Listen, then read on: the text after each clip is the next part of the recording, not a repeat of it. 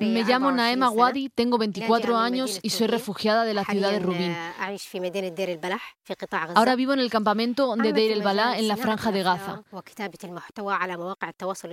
Trabajo en la producción y redacción de contenidos para redes sociales. En Gaza tenemos que hacer frente a muchos problemas. Uno de los que más afecta a mi trabajo es el corte del suministro eléctrico. El problema de los cortes de electricidad es muy grave para cualquier sociedad.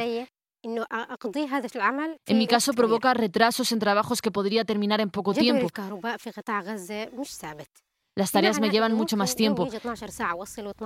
En Gaza no tenemos electricidad todo el tiempo y el horario del suministro de electricidad no es fijo. Hay días que hay 12 horas de electricidad y otras 12 de apagón. A veces tenemos hasta 18 horas seguidas de electricidad y solo 4 de corte. Para mi trabajo dependo de la electricidad, sobre todo cuando trabajo en el ordenador.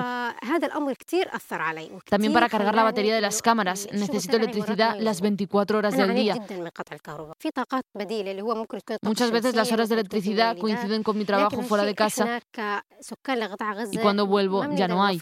Eso me ha afectado mucho y ha hecho que en muchas ocasiones no pudiera sacar mi trabajo adelante. He sufrido mucho por esta causa de los cortes de luz. Hay energía alternativa, como la energía solar o generadores eléctricos, pero no todos podemos tener acceso a eso.